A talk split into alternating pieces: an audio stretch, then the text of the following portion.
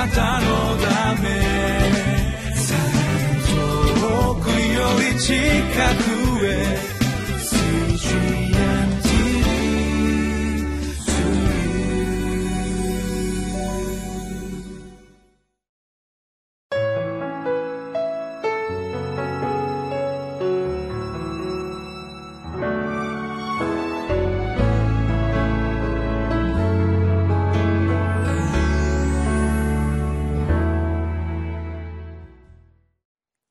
こんにちは。岸和田北聖書協会牧師の栗原澄人です。4月9日日曜日タイトルは「つまずいた信仰主の御言葉で回復する」イエス様はあなたのことを見ておられます。主はあなたを見つめておられますと言いますがそのお顔はその表情は一体どんなものでしょうか。今日のこの聖書の言葉を通して考えていきたいと思います。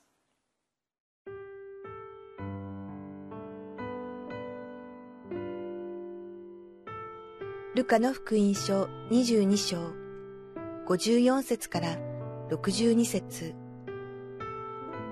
彼らはイエスを捕らえ引いて行って大祭司の家に連れてきた。ペテロは遠く離れてついて行った。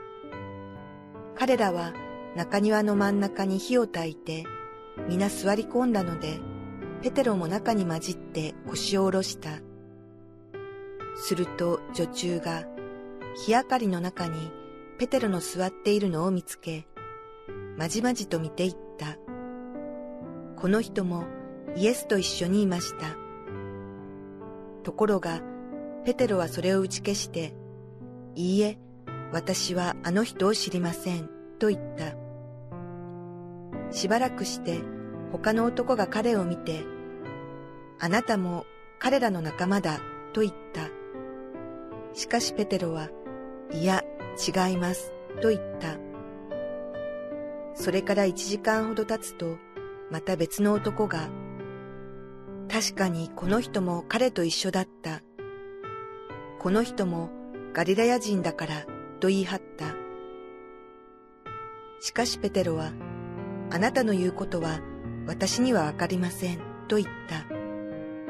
それと一緒に彼がまだ言い終えないうちに鶏が鳴いた。主が振り向いてペテロを見つめられた。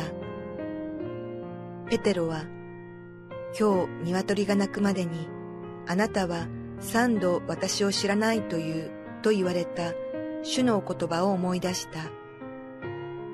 彼は外に出て激しく泣いた。今日はこの箇所はイエスが大祭司の家で裁判を受ける裁かれるその初めのシーンですでマタイのマルコマタイ・マルコの福音書を読んでいきますとイエスが捕まった時に弟子たちはみんな逃げていったもう雲の子散らすようにバーッとこう逃げていったっていうそういうことがこの記されているわけなんですけれどもルカの福音書にはそれが書いてありませんでもそのようなことが起こった後でペテロがですねこのイエスをやっぱりどうなったか見たいと思って大祭司の家に行ったというそれがこの今日の箇所の初めの部分ですね。そしてその大祭司の庭で家の庭で何が起こったか、えー、私たちがよく知っているペテロがイエスを3回知らないと言った。3度イエスを否定したというそういうところです、えー、まあこの時のペテロの気持ちは本当にどんなものだったか。私たちもなんとなくこれ分かる気がするんですよね。まあ、ただ3回っていうふうに言うんですけれどもやっぱり初め一番最初に知らないって言ってしまった、ね、この人もイエスと一緒にいました。いいえ私はあの人を知りません。一番初めにこういうふうに言ってしまった。まさにしまったって。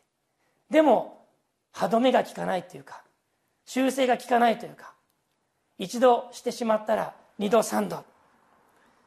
ペテルはいや違います。あなたの言うことは私には分かりませんというふうに言った。これはあの3度で、え、まあ鶏が鳴くわけなんですけれどももしそうでなかったらペテロは4度でも5度でも6度でもしてたんじゃないかと思うんですね。一回そのように、え、なってしまったらもう本当にこの終わりが効かない歯止めが効かない。それが私たちの性質ではないかなと思うんです。しかしそれは3度で3度で区切られました。ピリオドを打つんです。なぜかっていうと鶏が鳴いたからですよね。そうです。61節。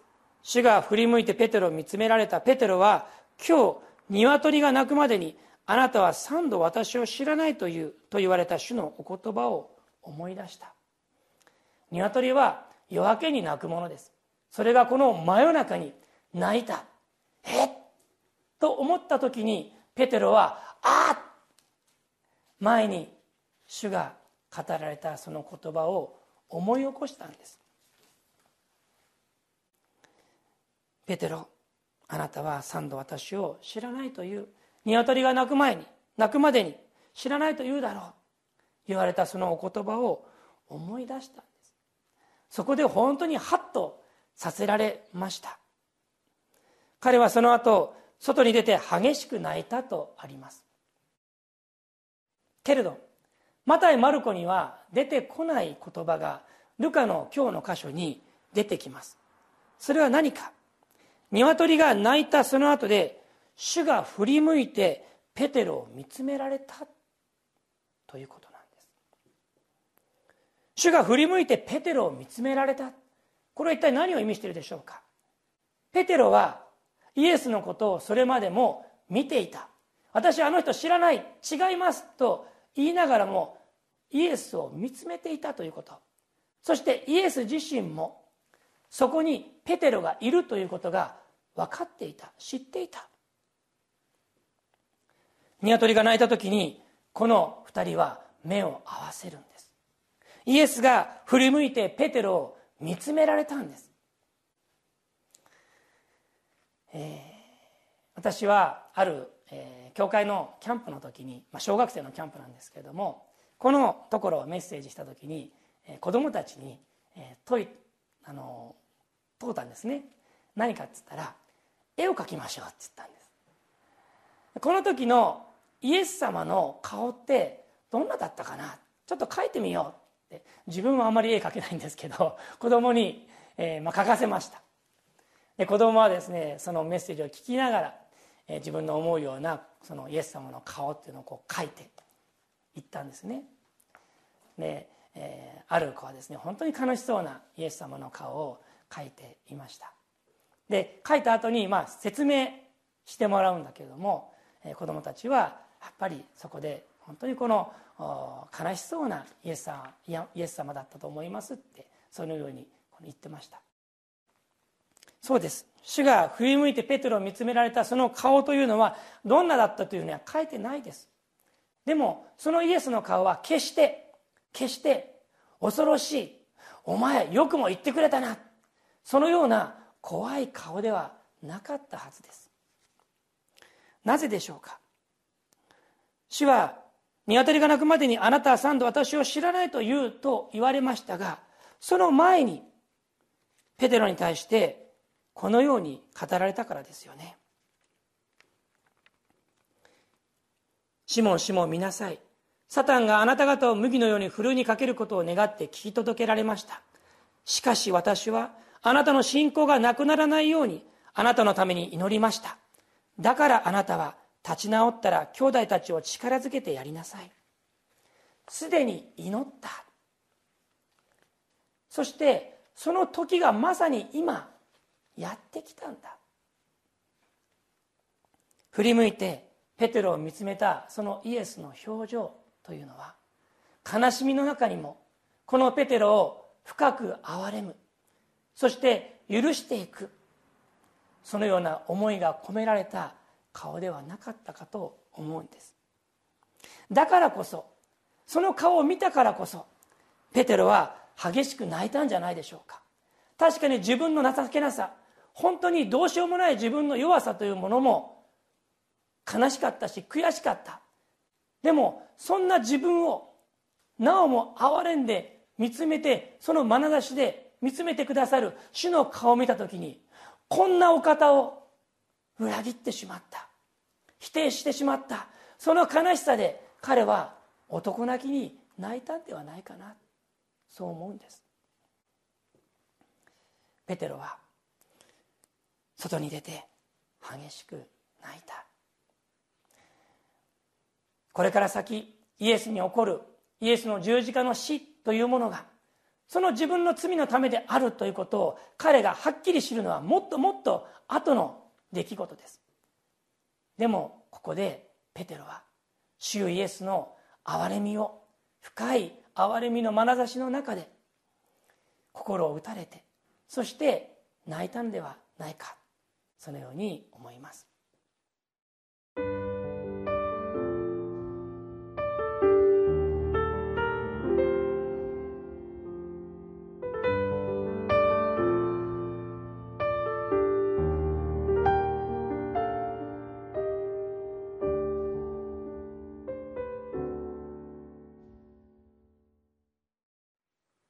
テロにとってまだこれから先起こる出来事イエスの十字架その死その救いそのような私たちが知っていることを彼はこの時はまだ知らなかったでしょう。でも私たちは知っています。そのようなペテロの私たちの弱さその罪のために主イエスは死んでくださったということ。ですから私たちはそのことを思いながらここに出てくる主イエスの表情を思い巡らしたいんです。今あなたを見つめているイエス様はどんな顔をしておられるでしょうか。どうぞ黙想のうちにこのイエス様に出会ってください。一言祈りましょう。私たちの主なるイエス様あなたは今日も私のことを見ておられます。見つめておられます。どうしようもなく弱く情けなく罪深い私のことを振り向いて見つめてくださっておられます。その顔を私が見ることが私たちが見つめることができますように。あなたの憐れみの中でそしてその十字架の許しの中で生かされていることを今日も知るものとしてください。イエス・キリストの皆によって祈ります。アーメン。